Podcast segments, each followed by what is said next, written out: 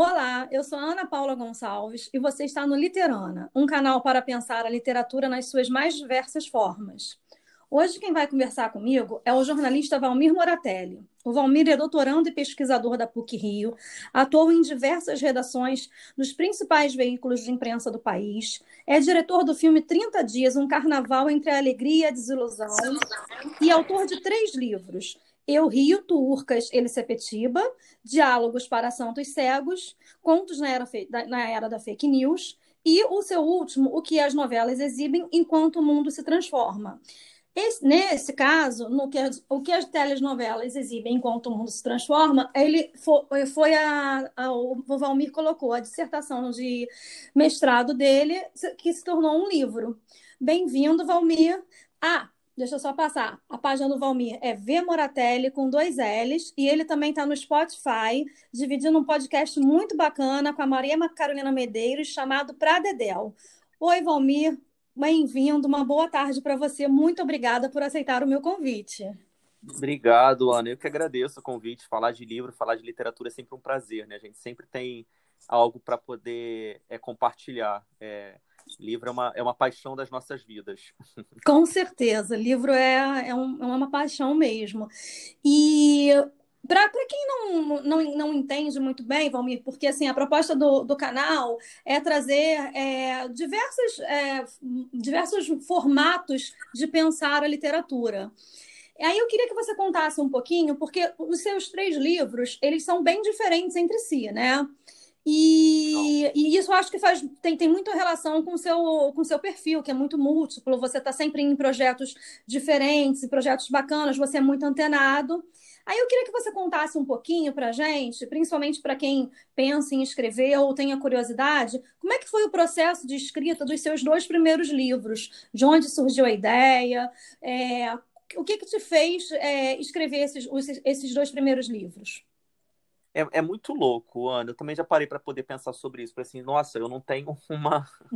eu não sigo uma linha única, assim. É, eu acho que a escrita, para mim, no meu caso, é uma válvula de escape mesmo. É, a gente que é jornalista, a gente está sempre escrevendo para os outros, escrevendo o que os outros pedem que a gente escreva, né? Uhum. É, trabalhar em uma redação, enfim, tem toda aquela agitação, mas a gente está contando a história dos outros. Uhum. É, por mais que a gente vá, vá atrás da apuração, de, de personagens interessantes, de histórias realmente que possam ser contadas, está é, tá dentro de um perfil do veículo de, determinado que a gente está trabalhando. Então, nunca é aquela história que a gente realmente quer contar.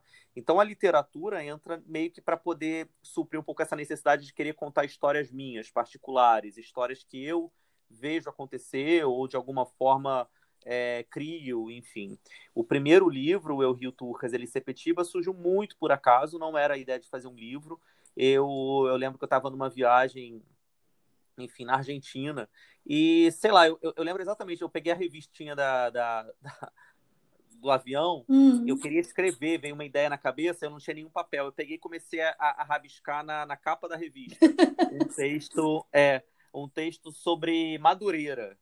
É, não sei por que veio aquele, veio, veio, aquele insight, né? Aquelas coisas, né? Uhum. Às vezes quando bate uma Bate, coisa... é, no meio da madrugada, no, a gente é... não tem papel, levanta, é um Isso. desespero. Uhum. Exatamente, exatamente. E aí eu escrevi ali aquela, alguma coisa sobre Madureira. E aí, quando eu voltei de viagem, eu tinha escrito algumas coisas sobre alguns outros bairros do Rio. O Rio estava muito naquele momento ufanista ainda de pré-Rio 2016, de Copa do Mundo, grandes obras faraônicas, a gente uhum. achando realmente que, que talvez pudesse é, o Rio estava na moda. E aí eu escrevi e mostrei para um editor amigo meu. Ele achou que eu poderia é, fazer um compilado, uma coletânea e lançar aquilo ali. E aí, eu, aí sim, aí virou um, um, trabalho, né? Porque eu tive que ir atrás de textos de outros bairros para poder fazer com que o livro tivesse substância. E quando o livro ficou pronto, é... a gente ficou pensando em algum nome para poder fazer o prefácio do livro.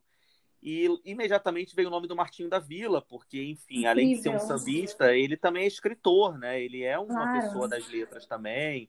Tem livros publicados fora do Brasil. Em Angola, ele é um grande nome também. E o Martinho leva um, um bairro no nome, né? Quer dizer, ele também é ele é Vila Isabel, que também estava no livro. Exatamente. E o Martinho adorou a ideia, tipo, na mesma hora ele comprou a, a ideia, fez o prefácio, em dois dias já estava com o prefácio pronto, fez um, um texto de apresentação para mim, luxuosíssimo. E foi publicado, assim, é um livro de, de, De 2000 e agora me deu branco. 2014. 2015, 2014. Estou olhando para é, ele olha... aqui. 2014. Se você fala é 2014. 2014. Então, é, inclusive eu queria até falar sobre isso, porque eu conheço o Valmir, ah. tenho um prazer imenso de ter conhecido no doutorado e, e, somos amigos.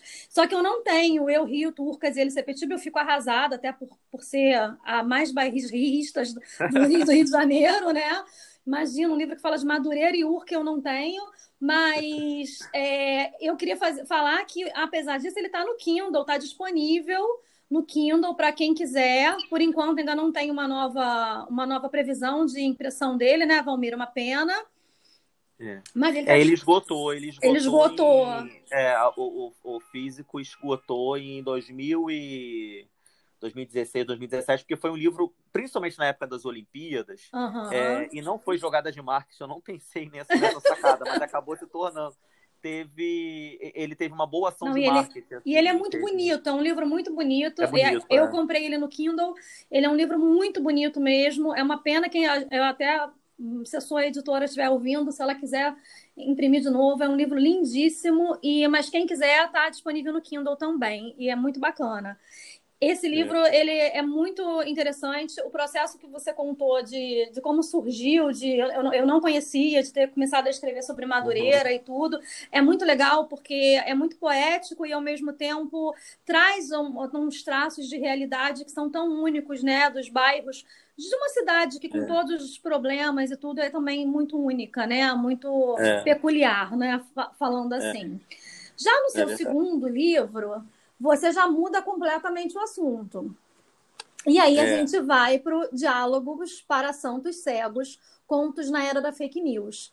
Que também, é, apesar de você não ter feito o, o Eu Rio Turcas, ele Sepetiba, pensando na, no auge da, do, do Rio, na moda, né? Você uhum. também, quando lança o Diálogos para Santos Cegos, você talvez já estivesse mais à frente do nosso tempo, porque a questão da, da, fake news ela piora muito depois da publicação do seu livro, né? E aí eu queria é. que você contasse da onde surgiu a ideia desse livro e falar um pouquinho para a gente também como é que você entende essa questão de fake news, esse assunto que hoje em dia é tão complicado e tão difícil, especialmente para nós que somos jornalistas, é, que é uma luta diária, né? Eu, não é o meu caso hoje, mas para quem, por exemplo, trabalha numa redação de um telejornal, de um jornal impresso, é uma luta diária o combate à fake news, né? A apuração, só a gente que já trabalhou com isso sabe o quanto é difícil apurar e a responsabilidade que a gente tem de passar para o público uma, uma matéria, uma pauta com os dados corretos, com tudo certinho, e aí veio a fake news e botou um pouco disso por água abaixo. E o teu livro, ele chegou bem na hora desse, desse, desse, desse mal que a gente vive, que já é comentado no mundo inteiro, não é uma mazela brasileira, né? Sim, é, aí eu mudo radicalmente, né? Eu, eu saio da, da escrita em, em, em, verso, né? Em, como foi o do primeiro livro, para ir para prosa nesse, nesse segundo. Esse segundo livro, Ana, assim, foi meio que escrito é, ao longo de talvez é meio que durante um pouco o primeiro, entendeu? Tipo, eu, eu tá, é, é, é um livro de crônicas, né? São contos uhum. e crônicas. Na verdade, não são crônicas, são contos. É, contos, já. De histórias, muitas delas é baseadas em personagens reais da televisão, é, do nosso mainstream brasileiro, de, de histórias. Assim, eu trabalhei durante um tempo numa revista de celebridades e, querendo ou não, a gente acaba convivendo nos bastidores da televisão de forma muito intensa.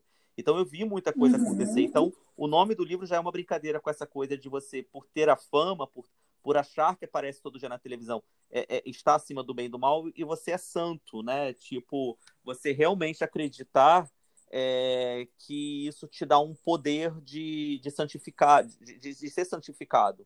Então é um pouco uhum. dessa brincadeira do o que, o que a fama provoca na personalidade de algumas pessoas. É, então tem algumas histórias ali que são super baseadas em, em coisas que eu presenciei, ouvi. Olha que bacana, né? É, e é um pouco isso, assim, o Diálogos para Santos Cegos, eu lembro que a, a palavra fake news entrou É, esse livro foi escrito ao longo de 2016, 2017, teve algumas coisinhas que entrou quase no finalzinho ali da, da, da edição.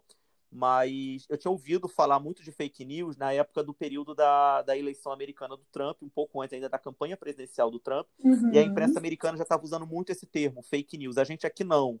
É uhum. tanto que quando eu fui falar com. Eu, eu lembro disso, quando eu fui levar para a editora e tal, e o editor na época já era outra editora, e ela falou: mas fake news, será que esse termo vai pegar no Brasil? Eu lembro Nossa. perfeitamente desse papo. É. E, e a gente bateu o martelo do tipo, não, vamos, vamos levar isso adiante, porque está muito em voga lá fora e a gente vai ter uma campanha presidencial pesada daqui a algum tempo. E foi o que aconteceu, né? As fake news chegaram no Brasil com a eleição de 2018 de forma muito intensa. Uhum. Foi quando começou a se debater muito isso. E a gente, como, como profissionais de comunicação, enfim, como, como jornalista, a gente sabe o grande mal é, que, uhum. que, são as fake news. É preciso se combater, sim. Então foi meio que uma brincadeira do tipo, ficção, as pessoas já olham os contos, já leem os contos, já são, ah, mas é, essa personagem aqui é fulana de tal, é fulana de tal. Olha, pode ser tudo uma grande fake news, entendeu? Porque Eu é acho, inclusive, eu acho, inclusive, que esse livro ele pode ter várias continuações, pode ter volume 2, volume 3, volume 4, porque é um, é um material que não termina, né? A gente está é. aí todo dia vendo, infelizmente, né, que a fake news, ela, ela não, não só no âmbito da política, mas no âmbito dessa, dessa propaganda enganosa feita por influencers, alguns, infelizmente, por alguns atores, atrizes. É. É, enfim, é um, um, um assunto assunto muito delicado, muito complicado, e eu acho que você foi muito feliz de levar isso para a ficção. São contos muito legais, e você realmente fica tentando adivinhar quem são as pessoas, e é, é bem interessante mesmo. É. Enfim, Obrigado. o, o Não, eu, eu diálogo acho, para assim, santos cegos. Oi? Não, obrigado, obrigado pelo elogio. Tá. Ah, tá, desculpa, eu não tinha visto. Os Diálogos para Santos Cegos, ele está disponível na Travessa, ele é, é ao contrário do Eu Rio Turcas, ele Sepetiba, vocês têm acesso a ele bem tranquilo, assim, eu acho que eu indico muito, é bem legal, é um livro que, além de te distrair, é um livro que, que te, te faz relaxar, também te faz pensar um pouco sobre essa, essa ilusão que às vezes a gente vive com relação a, a as pessoas famosas e as pessoas realmente acharem que são santos e o que elas falam é, é uma lei, né? E isso é, é bem bacana. Eu indico também, indico muito. Legal. Agora, a, é, eu acredito, e aí você vai me responder melhor, que o seu terceiro e último livro ele já, é, já foi um processo totalmente diferente. O que as telenovelas exibem enquanto o mundo se transforma é, uma, é, uma, é um livro que é a publicação da sua dissertação de doutorado. Que fez, você mestrado, teve uma é. pesquisa, é. você teve uma pesquisa grande acadêmica e você compilou parte da pesquisa, até porque para ficar um, um, livro palatável, um livro que chegasse para todo mundo, você compilou todos aqueles dados que a gente sabe que precisa levantar para escrever uma boa dissertação e uma boa tese e transformou num livro.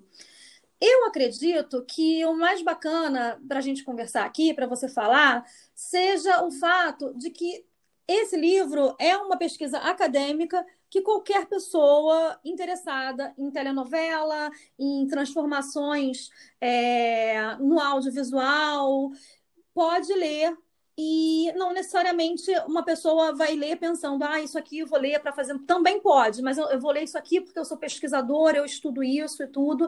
E isso foge um pouco, é, e aí eu volto para quem está chegando aqui agora, para falar que assim, é, e tanto eu quanto o Valmir, eu acabei o doutorado agora, o Valmir está praticamente terminando já a tese dele, está no processo da tese dele.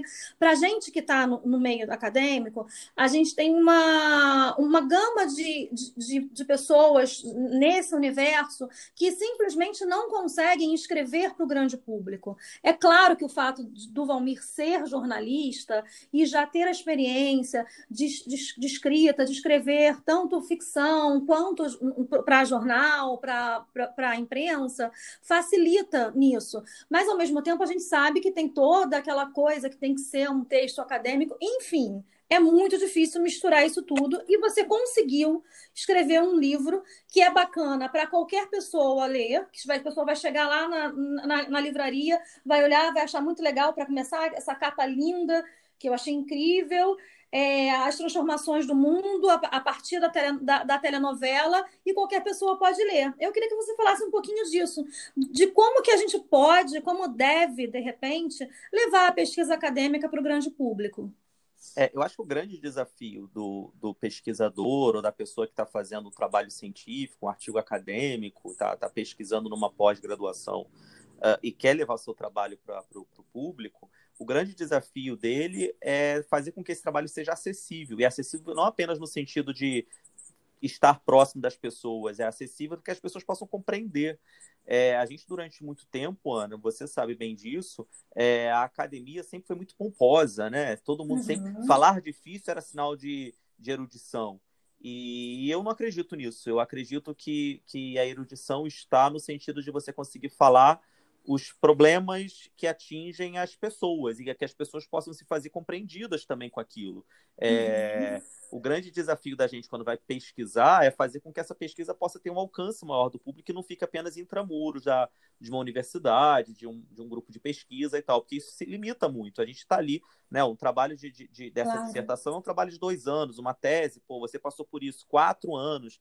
Quer dizer, é um trabalho muito árduo, que, tampa, que toma muito tempo da sua vida para ficar apenas engavetado. É, é, é, enfim, eu acho que tem que ter desdobramentos, tem que se pensar em outras formas para fazer com que o trabalho possa atingir isso. Eu tive pouco, pouco, pouca mudança assim da dissertação para publicação. Eu alterei poucas coisas, assim, alterei talvez reduzir algum, alguns parágrafos, uhum. reduzir algumas coisas, mas é, eu lembro que eu fui, fui para o Word assim catar palavras mais complicadas que pudessem ser ser difíceis, ia substituindo por sinônimos, assim, para poder deixar o livro uhum. mais acessível possível, até porque era um livro sobre uma pesquisa sobre telenovelas, quer dizer, um assunto totalmente popular demais para o brasileiro, uhum. né? Não tem sentido você querer ficar dentro de uma de uma redoma de vidro, de mármore, achando que aquilo ali é intocável. Não, não é. Eu estou falando de coisas que todo mundo discute na mesa do bar, em casa, na TV, jantando, né, assistindo.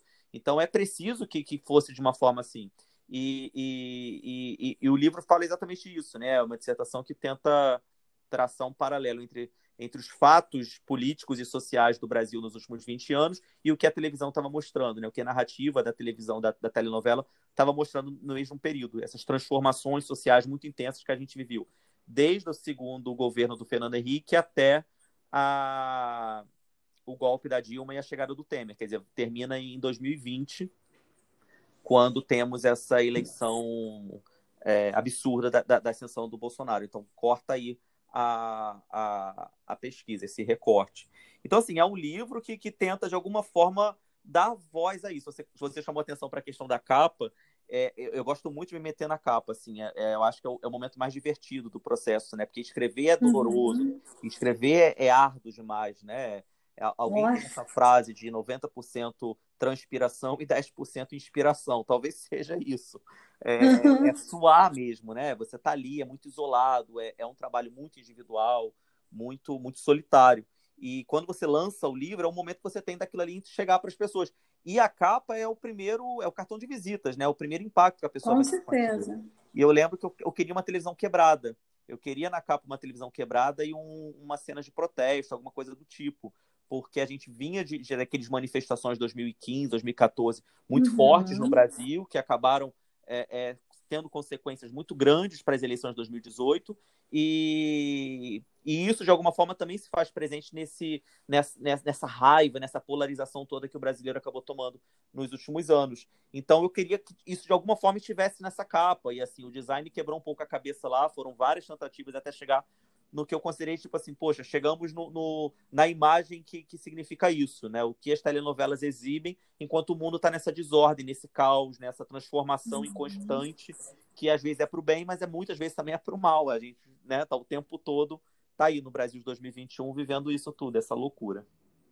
Com certeza. E você, como você já falou, você divide em três ciclos o teu trabalho, né? Que são então em três períodos diferentes, que é, é o primeiro que é a, a, forte brasilidade, o segundo que é o espaço para o povo, que foi a, a, na época do governo do PT, e depois o último período que é o dilema ético.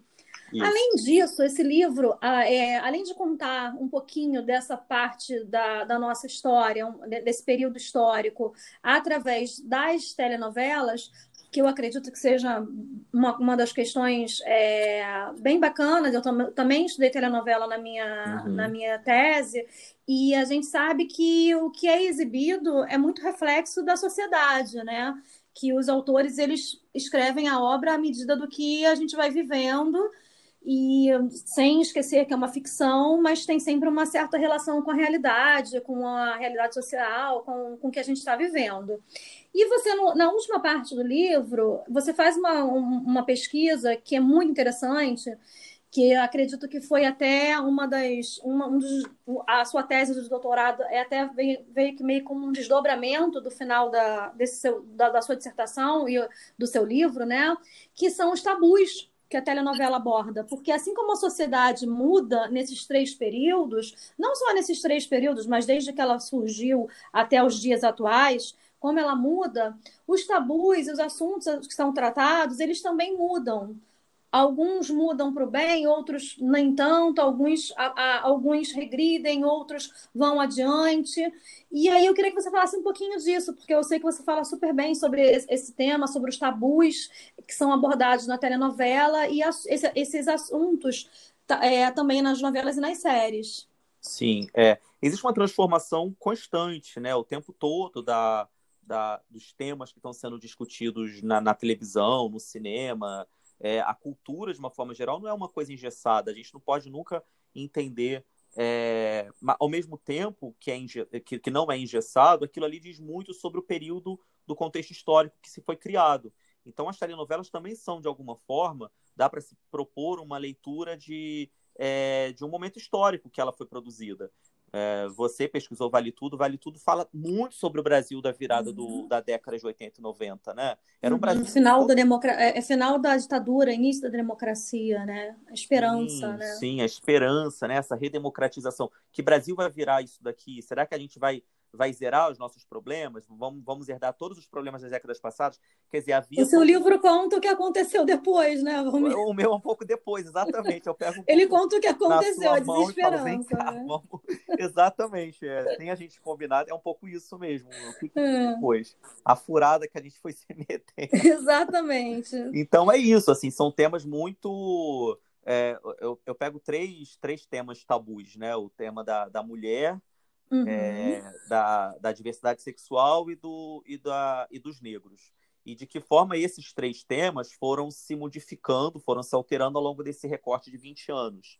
É, é muito engraçado, Ana, vendo hoje, depois que a dissertação tá, já está é, é, ganhando poeira na estante, é, você está uhum. vendo como é que ela é, como é que eu vou falar? Como é que ela me deu outras chances de fazer outros trabalhos em paralelo? Esse livro, eu digo que esse livro me rendeu frutos muito interessantes. Primeiro, porque assim foi, foi graças a pesquisas a respeito do, da invisibilidade do negro na televisão é, que eu me toquei para isso de uma forma muito mais para o trabalho e eu uhum. trouxe para a pesquisa que foi levar no filme que você citou lá, o 30 Dias. Quer dizer, o 30 Dias não fala especificamente sobre negro, uhum. mas fala sobre cultura popular, sobre carnaval, sobre racismo e preconceito, que também acaba chegando na minha pesquisa.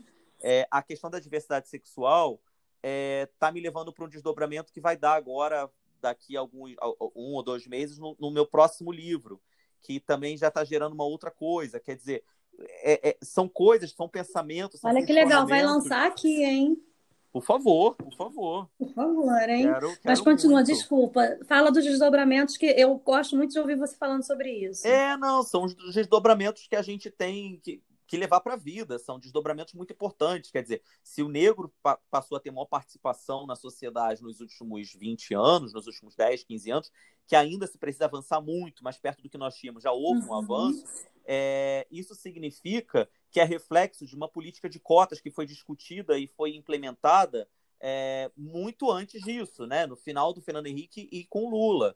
É, uhum. Se a mulher hoje tem toda essa discussão sobre feminicídio, sobre agressão à mulher, vítimas é, é, de, de, maridos loucos e, e, e outros assuntos que, que, também envolvem a questão da mulher, que não são apenas violência, mas é a questão do mercado de trabalho, maior participação em, em, em na política. Isso tudo também está refletido na, tele, na telenovela, na televisão.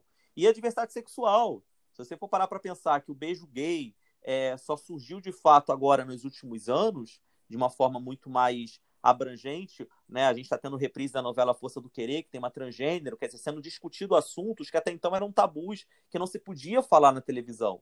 Então são avanços uhum. que a telenovela reflete na nossa época. Por que, que agora se pode falar sobre isso e na década de 90 era totalmente proibido? Né? O público rejeitava isso. Porque as pessoas mudam. As pessoas mudam, a política muda, o pensamento social vai, vai se transformando de acordo com a época. Então a novela também é reflexo do que a gente do que a gente vive naquela, naquela fase. A gente, por exemplo, agora está vivendo uma fase muito é, conservadora, retrógrada na política. Mas aí, já, uhum. uma vez alguém me perguntou isso, assim, mas será que as novelas estão refletindo isso? Infelizmente, a gente não tem nem dado ainda para refletir, porque a gente está no meio é. de uma é. pandemia e as novelas pararam a produção. Então, nem para poder pesquisar sobre essa questão a gente poderia é, colocar. Mas... É, eu, estava, hum. eu estava muito esperançosa com Amor de Mãe, e eu acho que estava tentando ser uma resistência ali, mas foi cortada brutalmente ao meio, como muitas coisas, muitos projetos, né?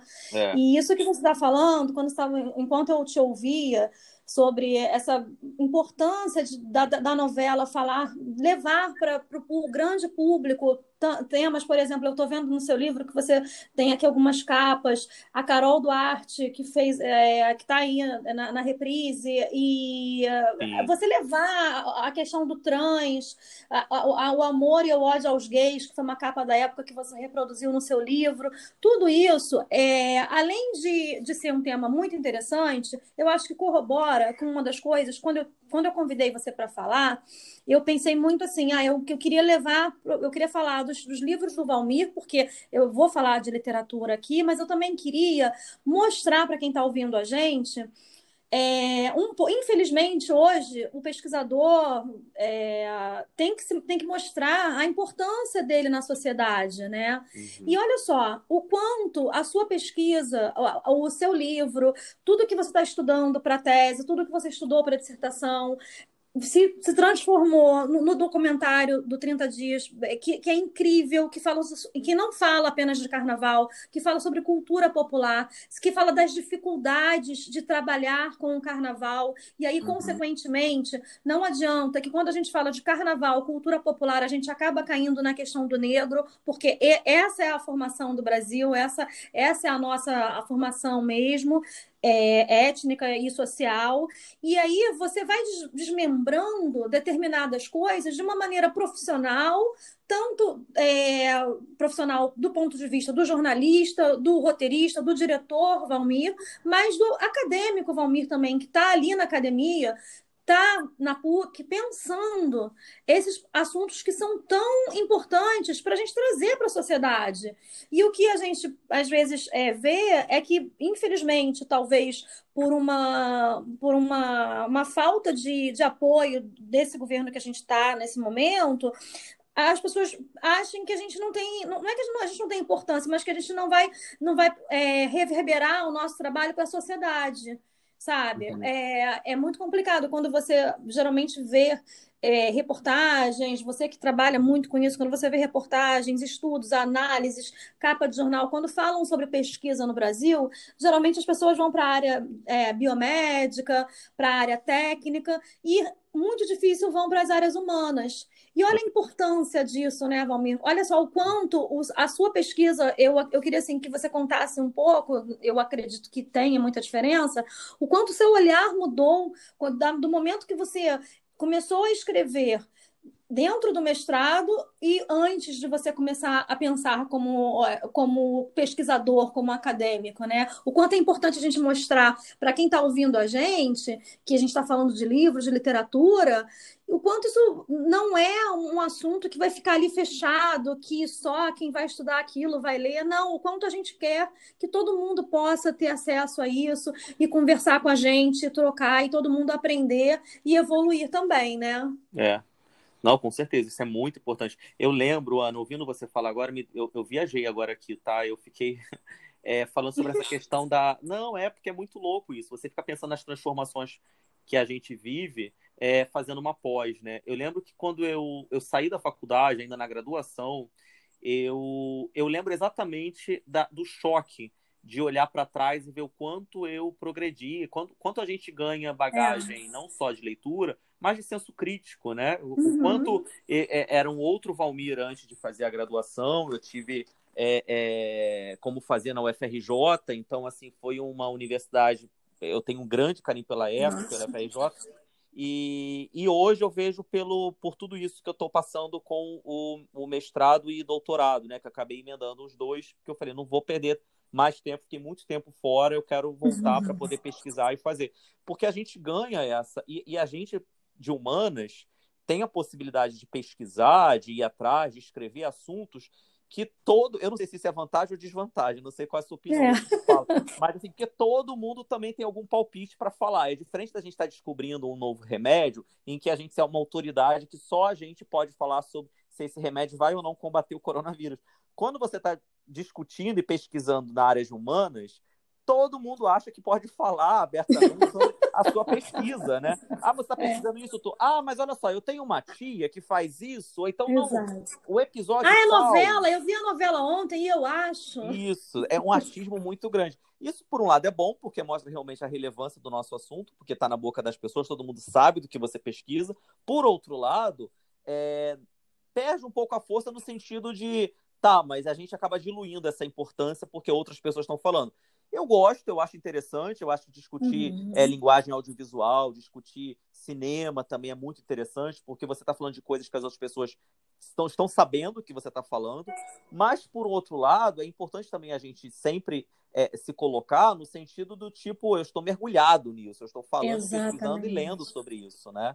E só fazendo um pequeno, brevíssimo é, é, comentário a respeito desse período da, da graduação, eu, já, que, já que o podcast é sobre livros, uhum. dá, eu fiquei pensando sobre o que, que, eu poderia falar em relação a livros com, com você aqui. E me veio à cabeça uma memória afetiva que eu tenho muito grande, ainda na época que eu estava é, prestes a me formar em jornalismo. Eu tinha acabado de passar para a graduação e eu morava muito longe da Urca, né? A, a, a Eco é na Urca, na, na, no uhum. campus da Praia Vermelha. E era muito longe, eu morava, tipo, no bairro Jabura, é um bairro lá do Zona Oeste e tal. Eu estava eu tava no começo da faculdade nisso. E, e, eu não tinha lido os grandes livros clássicos da maneira como deveria, né? Machado de Assis, Nossa, essa de Queiroz. pela mesma coisa. É, e quando eu cheguei na faculdade, eu vi que minha turma, meus amigos, tinham já lido muito, porque muita gente veio do São Bento, muita gente tinha uhum. vindo do Santo Agostinho, escolas tradicionais do Rio de Janeiro. É, eu peguei para mim a missão de ficar no trânsito duas horas por dia até chegar à faculdade. Eu vou ler um clássico por semana. Eu me coloquei na obrigação de ler e de ler todos os livros do Machado nesse, nesse período. assim foi, foi, Foram seis meses do primeiro período em que eu fiquei lendo para poder acompanhar. Não que eu não tivesse lido antes, tinha lido naquela uhum. coisa de escola. Então, assim, é muito importante que a gente volte aos clássicos, é muito importante que a gente, de alguma forma, é, leia e, e, e, se coloque como obrigação, porque leitura vira, em algum momento vai virar prazer, mas até chegar nesse prazer de você abrir o livro e Demora. parar para poder ler, você precisa suar um pouco, entendeu? Precisa pegar realmente livros mais difíceis, livros mais clássicos que as pessoas comentam e viram é, referência para outras coisas que você vai fazer uhum. na vida, para poder criar esse hábito. E o hábito acaba surgindo justamente nisso, né? nessa coisa diária, de rotina mesmo. Então é muito importante. É muito bacana você falar isso, essa questão do hábito, da rotina e de como pegar livros mais difíceis e não parar, mesmo que você não. Uma vez eu ouvi de um professor uma coisa que eu nunca esqueci, que ele falou: você vai ler uma página, você não vai entender, você segue, vai que uma hora vai fazer sentido. Isso. E nem que no futuro você leia ele novamente, mas não desiste. E você, eu achei, adorei, adorei, fiquei muito emocionada com essa sua lembrança, porque eu tive uma experiência muito parecida. Eu fiz, eu entrei na faculdade mais velha de jornalismo, eu fiz administração de empresas e só depois depois pude fazer jornalismo. E eu fui fazer na faixa, que na época era uma super referência uhum. em, em, comunicação, né? É, é claro que o sonho de consumo de todo mundo era eco, mas eu não tinha condições de, enfim, de prestar vestibular naquele momento, eu já trabalhava, enfim. E eu também morava muito longe, a, a, a faixa também é em Botafogo, né? E uhum. eu, a, eu lembro como se fosse hoje, da minha primeira aula, e eu achando que era a menina que gostava de escrever, que tinha largado a faculdade de administração e que gostava de ler. O meu pavor de ver a minha, minha primeira aula, teoria da comunicação, com um professor que é um bambambam, bam, bam, um cara incrível, e que também dá aula na ECO, e aí ele começa a falar de títulos que eu nunca tinha ouvido falar, não eram clássicos. Exato. Ele começou a falar de McLuhan, eu nunca tinha ouvido falar de McLuhan, no início Uhum. da faculdade de, de jornalismo. E aí ele começa a falar esses nomes, essas coisas. Valmir, eu entrei no ônibus, eu nunca me esqueço disso. É eu, eu entrei no 457, na minha cabeça, eu falei, gente, ferrou, eu não vou conseguir. Meu Deus, o que, que eu vou fazer? E eu ficava muito tempo também no trajeto, porque eu, eu morava, olha só, eu morava Olha. em Pilares, estudava em Botafogo e trabalhava em Caxias, fazia estágio na Unigran Rio, na assessoria de imprensa da Unigran Rio. Então, eu passava o dia em trânsito. E eu peguei o, o primeiro grande clássico que eu peguei, que eu tenho o maior carinho, por isso que eu acho que eu, eu tenho amor por aquele livro, por isso, foi Crime e Castigo. Aham. Aí você imagina você num trem É, de manhã, lendo Crime e Castigo e tentando entender. Né? E é uma memória afetiva muito bacana. E eu te agradeço por ter me lembrado disso, do meu início de faculdade, porque é muito legal. E essa questão do clássico, voltando para o que você jogou para mim, que eu Uhum. acho que a gente sempre, às vezes, é, é bom falar, né? O clássico, você tem, do- tem dois momentos, né, que você lê. Você lê o clássico na escola, Sim. e aí eu acredito que ele, ele é usado na escola para você justamente aprender determinados termos, vocabulários, é, estruturas narrativas que você não vai encontrar tão fácil na literatura contemporânea. Aham. E também tem o outro momento, que é quando você já lê com uma certa maturidade e você já entende, por exemplo, você vai pegar um curtiço na escola, você vai ler um livro de ficção escrito lá em 1803, se eu não me engano. É, não tenho dados precisos, porque não somos é, do Ibope aqui, do- não temos censos aqui, não trabalho com censo. Enfim, mas eu acredito que é de 1800 alguma coisa, foi, foi um pouco antes da abolição, então foi por aí. É, você pega aquele livro, você pode ler de duas formas. Mais jovem, geralmente, com uma, uma licença de não ter um entendimento tão grande, ou você pode, no mesmo pós-graduação, pegar esse livro lido junto com um professor que vai te explicar o quanto aquilo é o Brasil da época. Então, as duas formas de ler são formas totalmente diferentes, mas são duas formas totalmente válidas. Porque você, quando você não tem, que, e aí eu queria ouvir um pouquinho de você sobre isso, quando você não tem no livro de história escolar, quando você não tem na sua grade escolar uma história tão completa sobre o nosso Brasil, sobre a nossa pluralidade, Uhum. você também precisa buscar na literatura, na ficção, compreender o que é o Brasil. E aí você vai lá atrás, naqueles livros que foram escritos lá, lá, lá atrás, para entender como é que era o Brasil daquela época. Como, por exemplo, hoje, daqui a- você pode assistir uma novela como eu assisti Vale Tudo, que foi em 88, para compreender o que, que o brasileiro pensava sobre a inflação, sobre o final da ditadura. E aí você vai pegar o curtiço para entender como é que era o brasileiro assim que terminou a escravidão, é, como é que funcionava isso. Então, assim, é, é isso, é voltar na ficção, ir na ficção para buscar o que a nossa história, infelizmente, na escola falta, né? Porque eu acho que falta um pouco disso, né, na, na nossa escola. Você concorda comigo? Concordo. Eu acabei de dar um Google aqui. Ó. O Curtiço foi escrito em 1890. Já pré 1890. Logo depois do Brasil, o Brasil Império cair, né? A proclamação da É, República foi em 1888, Foi dois anos depois, depois. exatamente. Então já tem logo esse, esse, essa, essa mudança de, de contexto todo do Brasil. E o Curtiço é um clássico, realmente, é aquele livro que a gente tem que, tem que reler Nossa. de vez em quando. É, esses autores do final do, do século XIX para o início do século XX são todos muito, né? É um Brasil uma mudança muito brusca, muito Uhum. muito rápida, né? O Brasil urbanizado, o Brasil de uma república que, que as pessoas ainda não se sabia que república era essa, enfim. É, mas eu concordo com você. Eu acho muito grave, Ana, assim, é, quando a gente vê, principalmente pessoas da área de, de humanas, de- eu falo pelo pessoal de comunicação, de jornalismo, eu vejo gente falando que não gosta de ler. Cara, se você não gostar de ler, se você não tiver o hábito de leitura, você não vai saber escrever. Uma coisa Com puxa a outra. Então, assim, quando eu vejo jornalistas falando, ah, mas eu não tenho tempo para poder é, ler, na mesma hora me vem à cabeça. Então, você não escreve. O que você faz é reproduzir fórmulas que são passadas ali de o que, quem, quando e porquê. E muito mal. Porque Com não dá certeza. para você ter um senso crítico se você não tiver uma bagagem de leitura. Não existe outra saída. A melhor maneira de você aprender a escrever é lendo.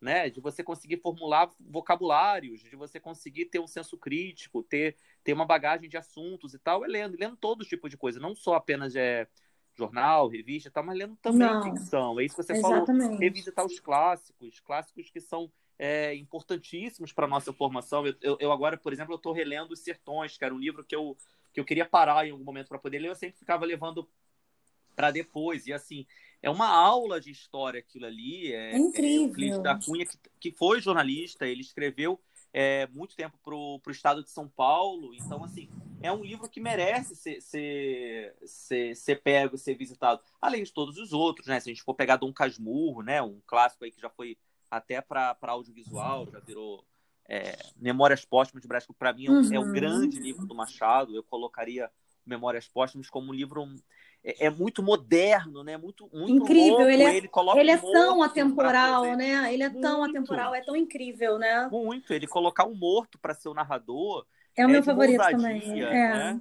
E ao mesmo tempo, eu acho que os livros do Machado deveriam ser proibidos de virarem audiovisual, porque nenhuma obra até hoje, não sei se você concorda comigo, mas nem no cinema, nem na televisão, conseguiu dar a, Também a força da literatura do que é Machado de Assis lendo. Eu acho que se você fala que conhece Machado porque viu alguma coisa, você não, não conhece, conhece, Machado. Não conhece, pois é. É diferente de um Jorge Amado, por exemplo, que, né, Gabriela é. e tal, você consegue visualizar as páginas de Machado na televisão, no cinema. Eu acho que é bem. As obras do Jorge Amado são bem. É... As... Pelo menos as que eu li e assisti, uhum. eu achei muito fiéis. Dona Flor e seus dois maridos. Sim, você vê a narrativa sim. ali, você consegue, consegue perceber, né? É. E a gente também está falando dos clássicos é, brasileiros, mas assim, é, é, tem pessoas que, por exemplo, se interessam é, por história. Eu, eu, eu, tenho um filho de uma amiga minha que ele adora história na, na época da guerra, da Segunda Guerra Mundial. Legal. E aí ele sabe que eu gosto de ler, estava conversando um pouquinho comigo esses dias, eu, é, me deu uma, me ligou, e aí eu estava falando para ele, eu falei, olha, você pega vários romances, várias coisas de outras épocas que você que vão te contextualizar, que vão te levar para aquele momento. Você está lendo Os Sertões. Sim. Eu não. Você está relendo, né? Uhum. Eu estou lendo. É, vou começar agora pela primeira vez a ler um livro que eu tenho há muito tempo e que eu estava esperando terminar a minha tese para começar. Estava uhum. esperando. É, que é A Educação Sentimental, do Flaubert. Uhum. Ele foi publicado em 1869. E, pelo que eu pesquisei na, antes de, de, de, comprar até o livro, ele é considerado a grande obra-prima do, do autor. E ele é muito político. Apesar de ser um romance que se passa dentro de um navio, um jovem francês que se apaixona, uhum. mas ele faz toda aquela contexto, todo aquele contexto político da época.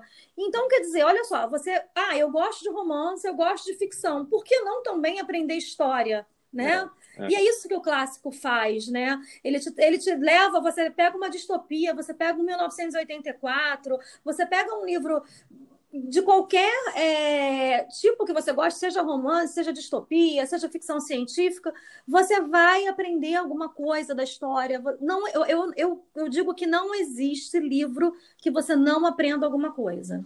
Não, não, é impressionante. Todo tipo de livro você acaba trazendo alguma coisa para sua vida.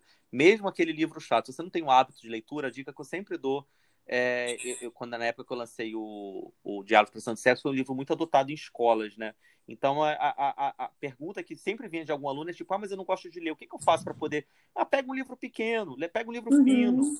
Vai aos poucos é adquirindo o hábito de você folhear o livro. Deixa ele ali no lado para você não tiver nada para fazer, você vai lembrar que tem o livro. E aos poucos você vai encarar outras coisas, entendeu? São desafios. É, imagina um videogame, você vai passar de fase, é um pouco isso. Você Exatamente. não vai começar já querendo matar todo mundo no videogame, sei lá. né? Você tem que adaptar aquilo ali para sua realidade. É, então, o Machado... Eu acho muito legal de você botar um podcast voltado para a literatura, Ana, porque é, eu acho que é um hábito que a gente precisa ter. O brasileiro lê tão pouco, né? A gente vai para fora, a gente tem tanta coisa para ler, né? Tem tanta coisa. As pessoas com um livro na mão, uhum. né? No metrô, não sei o quê. É, as pessoas têm o hábito de sempre estar tá com o livro na bolsa. E a gente aqui tem essa coisa do celular, né? Ficar jogando no celular. O tempo que você perde jogando um negócio no celular, você podia estar tá folheando alguma coisa. E uma coisa que eu também não me conformo é a questão do preço do livro, das pessoas acharem o livro caro sabe? Assim, é. não, não é caro. Se você comparar com outras coisas que você consome no seu dia a dia, Sim. Não é caro. Eu, eu, eu, não consigo acreditar que é caro. É claro, é óbvio que existem livros caros, sim. Mas a gente tem hoje em dia uma gama de livros aí que já, já caíram no domínio público. Você tem a, a questão é. da biblioteca, você tem chances de ler, assim, não é caro, não é difícil, tem gosto para tudo. E é isso, é o hábito, é estar tá sempre lá com um livrinho na mão. Ah, olha só, eu vou tirar uma horinha para não olhar o celular, para ler um pouquinho, sabe? Não quer começar o Machado lendo Dom Casmurro porque é muito grande? Pega um livro de contos dele, lê um conto por dia, que você já vai aprender pra caramba sobre o Brasil. Estão todos na internet. Você pode, inclusive, ler no seu celular, porque está tudo lá disponível na internet internet. Não, a gente não tem mais desculpa e motivo para não ler. E é, não é tem como negar a importância da leitura. Então, para a gente já fechar, porque a gente fala, né? A gente já está já em 40 minutos, mais de 40 minutos. Eu queria terminar te agradecendo e falando novamente da, da importância de pessoas como você para a disseminação da, da nossa cultura e da literatura. Porque você é uma pessoa que trabalha tanto, que eu sei que tem tantos, tantos projetos, tantas coisas, tão jovem, e já tem três livros, três livros incríveis, escrevendo uma tese, indo para um outro livro, já que eu já estou curiosíssima depois, já quero saber mais sobre isso. E, enfim, te agradecer demais e dizer que pessoas como você inspiram mesmo e tem que ser ouvidas, tem que falar, tem que ir na universidade contar para o pessoal mais novo, na escola, e dizer que ler é muito bom, que ler traz para a gente uma nova forma de enxergar as coisas que a gente vive, torna a vida às vezes mais leve, mais faz a gente ser mais compreensivo, mais generoso, enfim, só tem coisa boa, só tem é, bons motivos para ler. Que ótimo, fiquei muito enfim, feliz agradecer pelo muito. convite, Ana, muito, muito feliz pelo convite para poder. Eu posso fazer um jabá super rápido? Você falou sobre essa questão do Óbvio. do preço, né? Do preço do livro, o preço é caro. Eu fiquei sabendo essa semana a, a editora do, do do meu segundo livro, do Diálogos para Santos Cegos, abaixou o preço do, uhum. do livro. Tá, baixou para 27 reais, eu acho. Tá, tá, Olha só. Mais caro, tá 27. Então, para quem quiser, liquidbook.com.br, acessa lá que você consegue comprar um livro mais em conta. Pronto, fiz o jabá bem. Des, é, bem desculpa, repete, é liquidbook, né? liquidbook.com.br. Aí Tudo acha bem. lá o, o livro. Mas é isso. Muito obrigado, Ana. Fiquei e olha, quem quiser ler, que é lindo também, Eu Rio, Turcas, ele Sepetiba, tá no Kindle, muito baratinho. e vale muito a pena. Isso. Tá bom, vamos, vamos ler, muito obrigada. Vamos ler, vamos ler bastante, vamos, vamos discutir assuntos relevantes. Muito obrigado, Ana. Sucesso. Obrigada, um grande beijo. Beijo.